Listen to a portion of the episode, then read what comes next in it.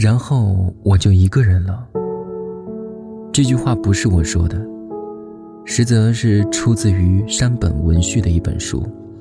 然后我就一个人了，一个人逛街，一个人吃饭，一个人旅行，一个人做很多事。一个人的日子固然寂寞，但更多的时候是因为寂寞而快乐。极致的幸福存在于孤独的深海。在这样的日复一日的生活里，并没有觉得寂寞难耐。要说难耐的，反倒是想一个人的时候无法一个人。书的内容很琐碎，倒是对书名的印象深刻。每次看到都会迫切的默念一遍，然后我就一个人了。然后呢？这段时间一直在路上，回了去过很多次的地方，风景还是那些风景，山水风的形状也依旧如故，但就像旧照翻新，总有些稍显生疏的鲜亮和不真实，却也乐此不疲，因为。所有的问题都在出门的那一声“砰”之后，早就利落地忘在家里。开过漫长的公路，缠绵的南国树影，公园角落里被树叶切成碎片的光影，暮霭沉沉的黄昏，趁着街角小提琴手的落寞。湖水比海水天真，雨水却比他们都温柔。拍照，并用备忘录记下零散的记忆。在阳光暴晒到无法睁眼的时候，我一直想对脑海里的影像梳理出个头绪，甚至去套用一个合适的理论将其定位，但又觉得，尽管这些画面中的内容是熟悉的，却也像过往的恋人般无法捉摸。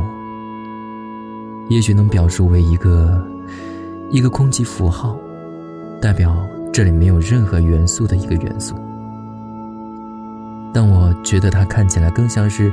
一颗宇宙里的星球，歪着脑袋，元素自转，所以看起来完全静止。所以你看，活着是没有标准答案的，就像，然后我就一个人了。有点明白为什么这么喜欢大自然了，因为和人相处太难预计，像伤风时期的不适感，大概可以描述为。当面对完全丧失秩序的世界时的一种失落，但大自然井井有条，四季分明，从不让人失落。薄荷色的四面悬空的缆车，脚下几十米处苍翠的树有些发暗，打着瞌睡的样子。山上的雾是绿箭味儿的，心情就很平静，一点都不怕。虽然没有很想赢的想法。但只要是有着不输给任何人的勇气就行了。此刻，我这么想着。大陆的尽头。这一幕出现时，这行字儿也出现了。它给人的感觉是一个人从自己所在的地方向远处眺望，说着一个悲伤的另一个世界的别人的故事。但，显然并非如此。大陆的尽头，就是我们自己身上那些无论如何都忘不掉的事儿。自然光将如何呈现，不到现场是无法知道的。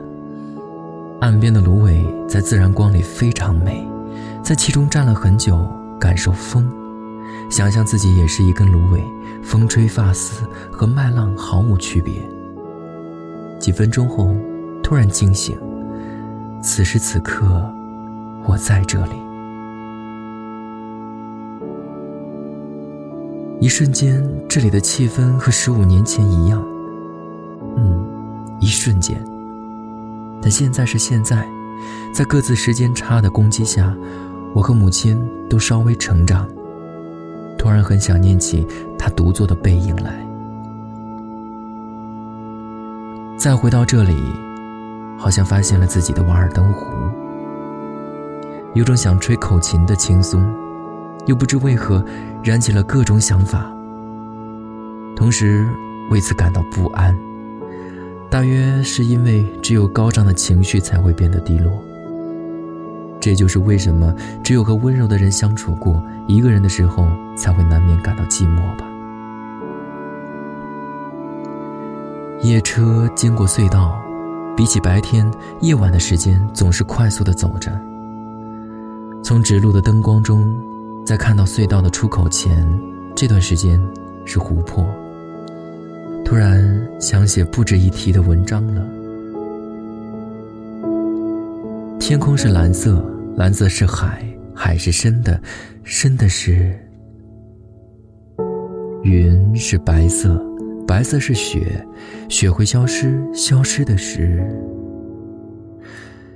有怎么也搞不明白的事儿，想用文字表达，也有深刻明白的事儿，是文字无法表达的。站在岸边。水都波纹靠近我，我明白，因为有风。所谓明白，就是指这种事情吧。他们被风吹得乱颤，像在大笑。没有什么所谓的艺术和乐趣，这是没有目标或目的的旅行，短暂又漫长的旅行，想好好生活，为了相互给予而旅行，这是我和自然间的约定。就这样，变老吧。无尽绵延的青山深处，百无聊赖，归鸟过长空。想起一首老歌，能令我一生记得的眼泪，困在眼眶中回荡像湖水。这首歌叫《把悲伤看透时》。不确定看透没，只是比过去更清楚。爱任何事物的最佳方式，就是要意识到你可能会失去它。毕竟，不是所有人都能够对命运所给予的好意应付自如。流星不也时常划亮夜空吗？却只能独自留下耐心等待的人见到过。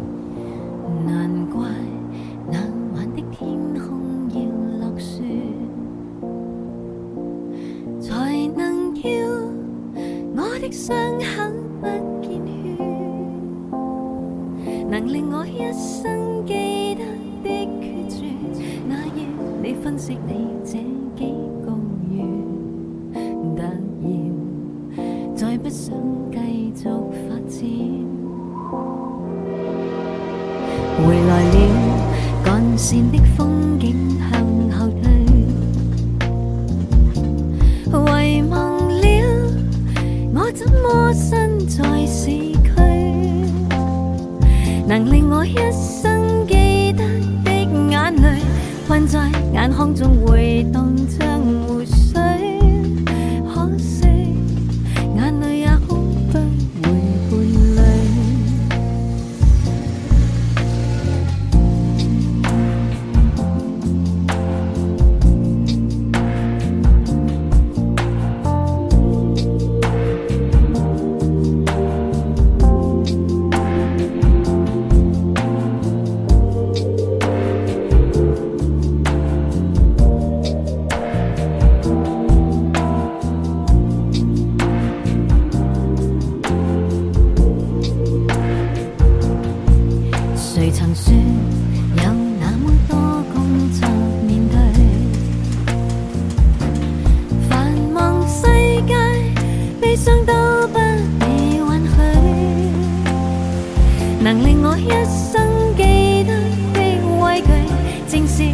起过去怎进睡。别提每朝醒了为了谁，然后我对你开始不再在意，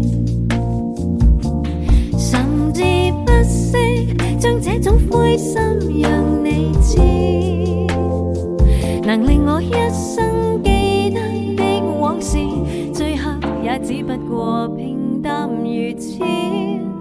仿佛有没有感触都可以，仍令我不敢了解的说话，正是把悲伤看到通透时。